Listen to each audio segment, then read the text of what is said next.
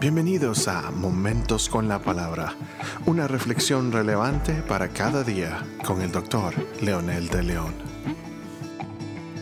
Saludos amigos y amigas, aquí estamos con la segunda parte de nuestra bienaventuranza que encontramos en Mateo capítulo 5 versículo 4 que dice, Bienaventurados los que lloran porque recibirán consolación.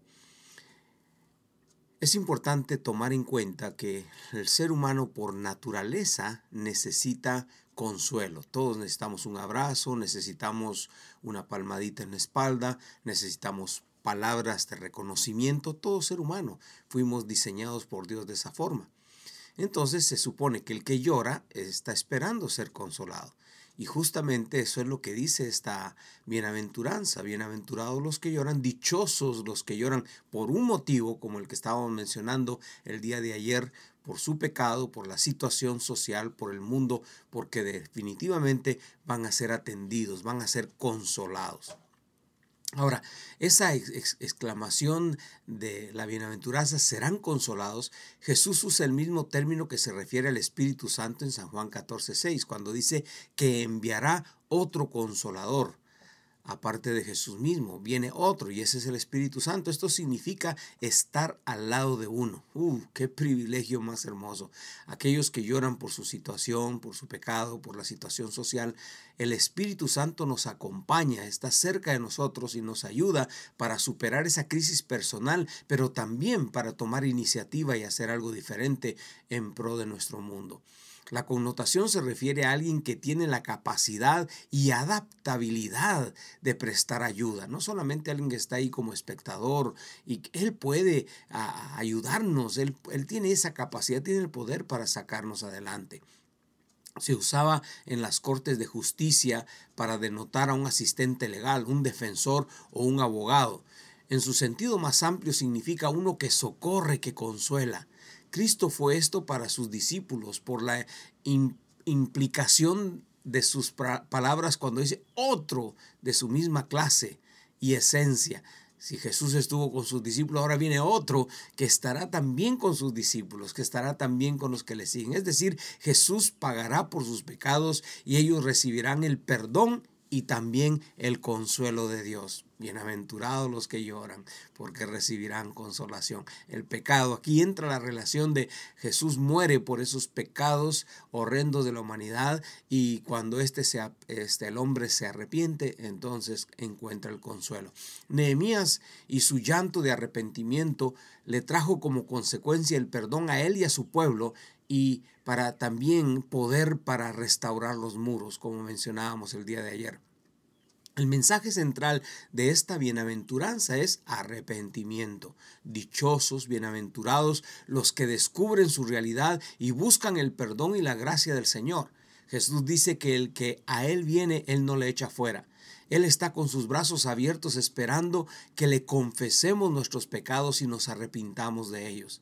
El pecado no solo nos separa de Dios, sino también nos hace sufrir, nos martiriza, nos, nos destruye, acaba con nuestros sueños, nuestros planes de vivir felices y sobre todo nos hace disfuncionales en una sociedad decadente como la que vivimos hoy.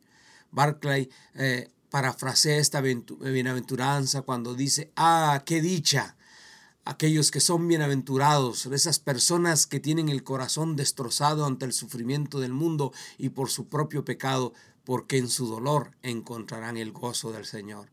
Qué precioso privilegio saber que el Señor sí nos va a consolar, nos va a dar el abrazo que necesitamos cuando nos sentimos tristes. El salmista y el profeta se lamentaron con gritos y como dice literalmente abundancia de lágrimas, dice el Salmo 119, 136. Esdras capítulo 16 dice literalmente, dice que él sintió dolor y se, eh, se aisló y hizo ayuno y no comió ni bebió a causa de la infidelidad de los que habían sido repatriados. Pero luego el Señor acude a ellos y luego el contexto dice que los consuela. Dios jamás dejará que el llanto sea en vano. Tendremos consuelo, pero también seremos empoderados para transformar al mundo muestra eh, el poder que Dios nos da en nuestra vida para ser modelos y, que este principio y, estos valores del reino pueden hacer la gran diferencia cuando los encarnamos en nuestra propia vida. El Señor muestra su poder a través de ello. El más precioso y efectivo consuelo del Señor a los que lloran es que nos perdona, nos hace sus hijos y nos reconoce como siervos de su reino. El salmista testifica de esta verdad en el Salmo 35 cuando dice, porque su ira es solo por un momento, pero su favor es por toda una vida. El llanto puede durar toda la noche, pero a la mañana vendrá el grito de alegría cientos de promesas en la palabra de que Jesús nos espera con los brazos abiertos para sanar, perdonar, restaurarnos totalmente. No se necesitan armas o revoluciones para lograr que el Señor haga su obra. Realmente el Señor dijo no es con espada ni con ejército, sino con su espíritu vibrante en la vida de los que creemos, amamos e imitamos. Muchos gritan por sus derechos, pero no respetan el derecho de los otros. Otros manifiestan por justicia, pero ellos mismos en su casa son injustos. Muchos gritan que no se roben lo que le pertenece al pueblo, pero muchos están robándole a su propia familia o a su propio prójimo. Muchos manifiestan en contra de la discriminación, pero hay actos que revelan más discriminación que por lo que están pidiendo o manifestando en ese momento, pidiendo justicia. Ah, qué mundo más controversial, qué mundo más disfuncional. Es porque es una raza caída. Por eso es que necesitamos modelar a Cristo. Estos valores del reino son eh, importantísimos que los pongamos en práctica.